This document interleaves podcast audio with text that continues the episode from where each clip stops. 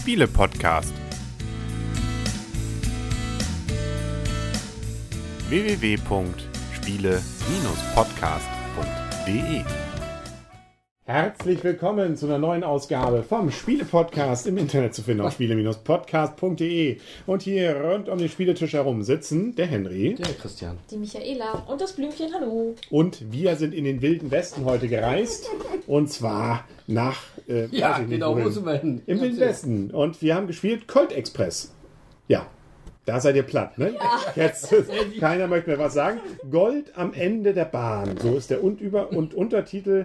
Das hatten wir auch schon bei unserer Messe-Rückschau ja erwähnt, dass das ja ein Spiel war, was uns auch schon auf der Messe durchaus aufgefallen war. Ja, weil das auch so schön anzusehen war, ist ja auch wieder ein schönes 3D-Spiel. Aber erstmal kommen wir ja zu den Rahmendaten. ne, Genau, Genau, in der normalen Ausgabe gibt es diesen wunderschönen Spielplan nicht, Der hier. von wegen Rahmendaten, richtig? Den die Videozuschauer jetzt sehen können, diese, diese Canyon-Landschaft inklusive der ganzen... Ein Poster. Hä? Ein Poster. Ja, Jo, mit einer Can Canyon-Landschaft drauf. richtig, Und Schienen. richtig. Ja. Was sind denn die Rahmendaten, Michaela? Ähm, ein Spiel ab 10 Jahre für 2 bis 6 Spieler. Spielzeit ungefähr 40 Minuten. Wir haben gerade witzigerweise fast genau 40 Minuten gespielt. Also wir sind voll im Plan geblieben. Ja. Und kostet so um die 30 Euro. Richtig, genau. Das Ganze ist übrigens von Christopher Reinbold. Reinbold? Christoph, habe ich doch schon gesagt. Franzose. Reinbold und Jordi Valbuena. Ähm, genau, die haben das Spiel gemacht und wie man hier für die Videozuschauer schon mal sehen kann, es ist tatsächlich ein Zug vor uns aufgebaut. Mit in diesem Fall so viel Waggons, wie Mitspieler dabei sind. Glücklicherweise sind in der Packung ähm, auch noch mehrere weitere Waggons, um nicht zu sagen zwei. Und auch netterweise die, Pa- der, die, die Verpackung auch gleich so gemacht, dass man die Waggons in eigene kleine Fächer stellen kann, genauso wie die Lok. Die sind allerdings aus Pappe. Die baut man am Anfang mal zusammen und die haben dann zwei Ebenen, ein unten und ein oben. Das gilt auch für die Lok. Und wir haben Karten, wir haben verschiedene Rollen, die jeder hat mit einer Sonderfunktion. Und dann wird gespielt. Und dann gibt es hier auch noch so kleine, völlig für das Spiel sinnlose, aber für Nein. die Deko schöne Sachen, ähm, die dann so einen Kaktus darstellen und so ähnlich.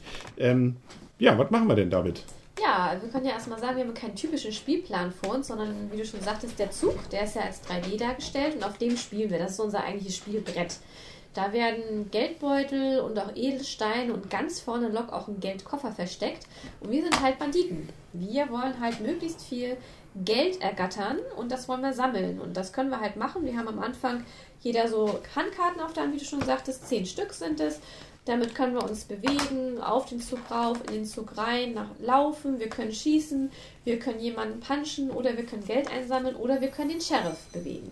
Also man kann, wir haben sie nicht alle gleich auf der Hand, sondern nur sechs davon, beziehungsweise der Dog sieben. Wir haben sozusagen eine Kombination aus so einer Art Roborally, also einem Programmierspiel und einem Deckbuilding-Spiel.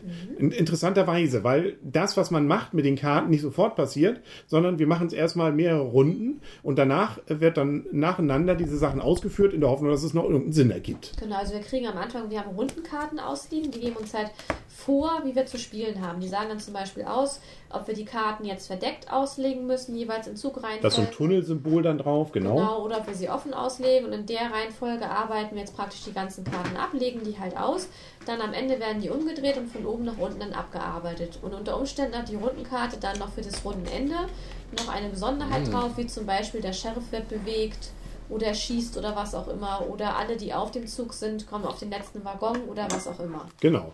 Wo ist denn der Sheriff eigentlich? Der hat Ja, uns hier gerade schon hier. verlassen. Nee, da er. Ach, da steht er ja. Genau, der Sheriff hat noch eine besondere Rolle.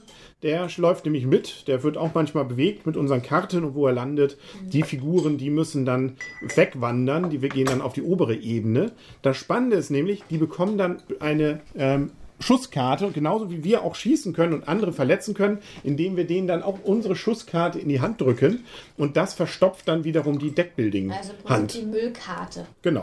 Also plötzlich, äh, wie bei Dominion, haben wir dann Karten dazwischen, die uns irgendwie nichts nutzen. Oder wie bei Trains, wenn wir Müllkarten auf die Hand Stimmt, bekommen. stimmt, Im damals auch. wahrsten Sinne des Wortes. Ja. Also eine interessante Kombination, die das Ganze zusammenbringt. Wir spielen dann entsprechende Runden. Ähm, je nachdem gibt es auch unterschiedliche Aufgabenkarten äh, beim Spiel 2 bis 4. 4 oder beim Spiel 5 bis 6. Und am Ende kommt dann immer der Bahnhof.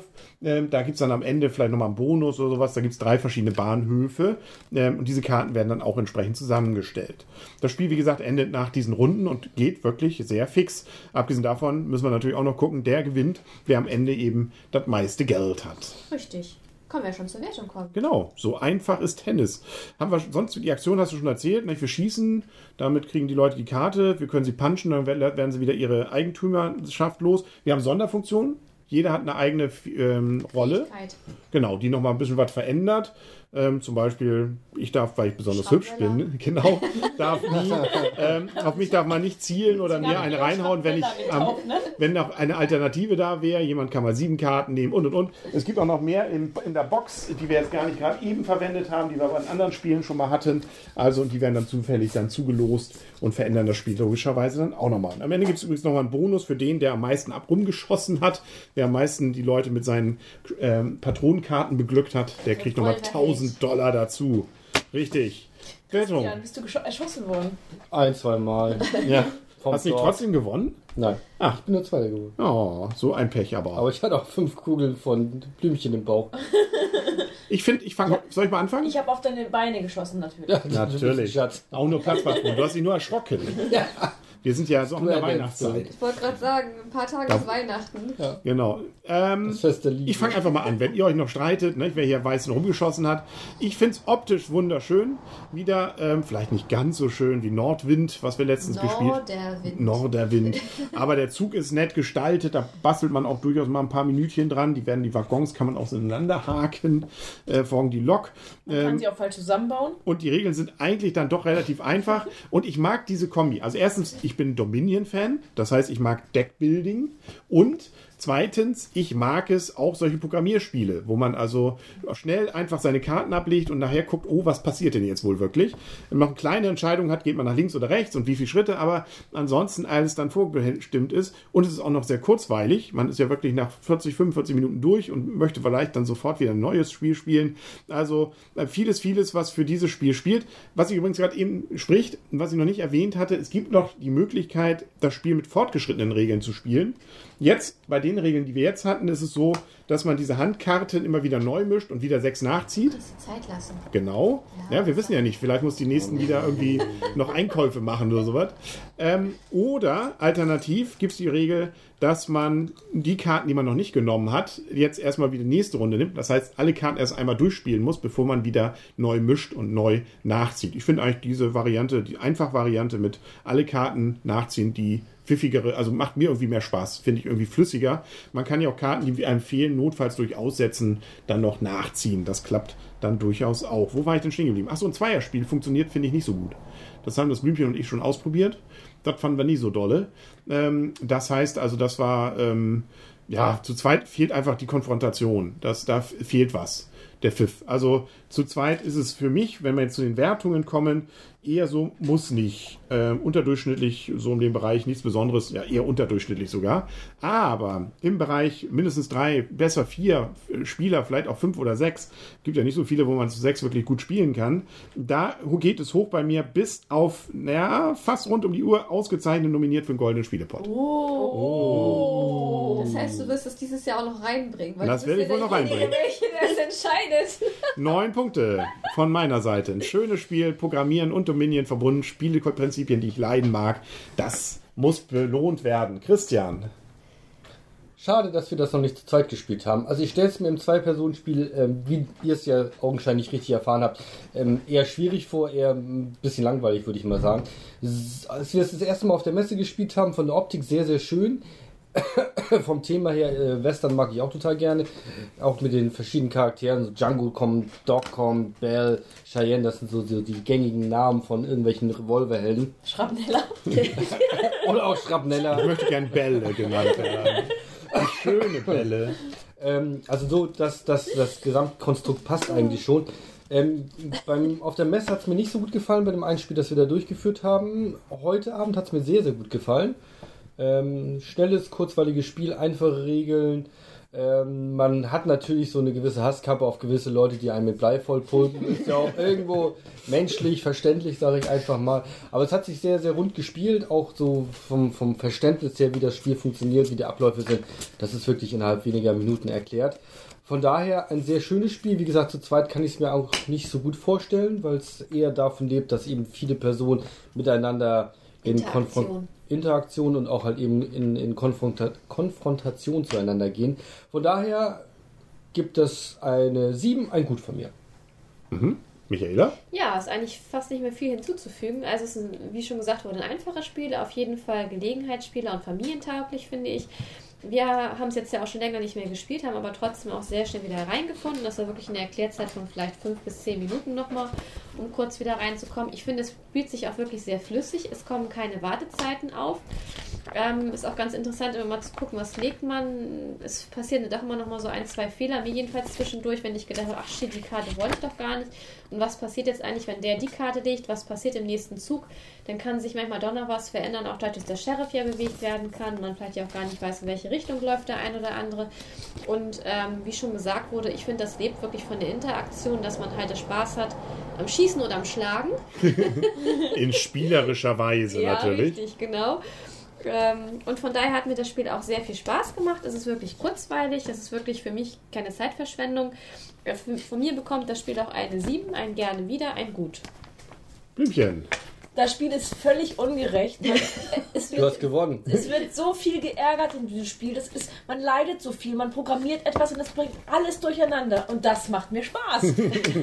ich habe dieses Spiel schon relativ häufig gespielt und ich muss sagen, je mehr Leute, desto besser. Ich habe es leider noch nicht zu sechs ausprobieren dürfen. Zu fünf schon und zu fünf muss ich sagen, hat es mir wirklich am aller, allermeisten Spaß gemacht, weil dadurch kommt wirklich diese Sache darauf, man hat etwas, etwas programmiert, man wusste, was man machen wollte und plötzlich ist alles durcheinander, weil man plötzlich doch ein Waggon zu weit nach hinten ist. Dann ist man plötzlich beim Sheriff, das wollte man gar nicht.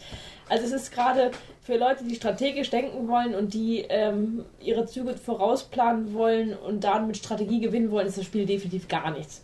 Es ist für zwei Spieler definitiv gar nichts. Aber wer Spaß hat am Ärgern, wer Spaß hat an den ähm, Sachen, die ähm, Henry schon vorhin erzählt hat, dieses ähm, bisschen Programmieren, bisschen so Minion, dem würde ich dieses Spiel definitiv ans Herz legen. Wir haben es schon relativ häufig gespielt. Ich spiele es immer gerne wieder. Ähm, ich greife allerdings nicht ganz so hoch wie Henry, aber warum eigentlich nicht? Weil das die richtige Entscheidung. Weil ich jetzt, weil ich zum Beispiel jetzt keine Lust habe, noch ein zweites Spiel zu spielen. Oh, ich aber. Oh, okay, dann spiele ich es natürlich gerne für, für Christian gleich nochmal. Aber es ist bei mir jetzt so, vielleicht auch, weil wir es schon so häufig gespielt haben, es hat doch einen ganz kleinen Abnutzungsfaktor und ich muss sagen, die Rollen sind ein wenig ungerecht verteilt. Also, ah, der Doc ist der wichtigste, oder was? Nein, ich finde, es gibt ja eine Rolle, die haben wir gerade hier nicht gehabt. Ähm, die ist sehr, sehr mächtig. Und zwar, dass man die erste Karte immer verdeckt legen darf. Das ist hier Der Ghost. der Ghost. Die finde ich sehr mächtig, ähm, weil man dadurch eben nicht wirklich. Die allererste von der Runde. Genau, die darfst du immer Uh. verdeckt legen. Und ich glaube, es gibt keine Karte, ähm, die das, die, wo die anderen das auch dürfen. Das heißt, eigentlich bringt das alles durcheinander. Man kann nicht wirklich davon absehen, was der andere macht. Ja. Und ähm, zum Beispiel deine Karte fand ich auch sehr mächtig. Sobald du Box kriegst du das, kriegst du den Sack sofort. ja, brauchst aber die Boxkarte auf der Hand. Brauchst die Boxkarte und die Leute fliehen vielleicht auch eher vor dir. Mhm. Aber dadurch Weicher, es, ja. ja. ähm, ich finde sie schon. Aber es macht auch dazu, gerade diese Sachen, ich finde zum Beispiel den Django, ähm, wenn er nicht schießt, dann hat er gar keine Wirkung. Um das Ich habe ja mal geschossen, aber es war ja keiner mehr da. Gerne. Ja, aber ich finde auch diese Lufthaken ganz witzig. Also, wie gesagt, es hat viele, viele witzige Aspekte. Ich gebe ihm trotzdem in Anführungsstrichen nur ein sehr gut ähm, gerne wieder. Na, acht Punkte also. Richtig. Sehr schön. Ja, aber wir sind uns zumindest einig, es ist ein schönes Spiel. Also es ist ein Spiel, das man durchaus gerne wieder spielt. Da waren wir uns zumindest alle einig. Das ist doch schön, so vertraut. Und jetzt gibt es für die Videozuschauer noch die entsprechende Beispielrunde. Da sieht man auch, wie wir programmieren, wie es hier immer so heißt. Das, soll man ja, das ist ja kein Rechner. Das ist ja nur so wie bei Himalaya. Also wer Himalaya mag, das können wir auch mal wieder spielen. mir Ja, gerade ein. das, war geht auch erst ab drei. ein richtig schönes Spiel. Ja, also man merkt, wir haben schon viele Ideen, was wir noch spielen werden. Deswegen kommen wir ganz schnell zum Ende. Dann sagen auf Wiedersehen und auf Wiederhören. Der Henry. Der Christian. Die Michaela. Und der Revolver hält Blümchen. Ja. Und Ja, Howdy. Howdy. Freundschaft. Freundschaft. Yo. Sehr schön. Wieso eigentlich Schrapneller immer? Ich fühle mich da schon Weil diskriminiert. das passt.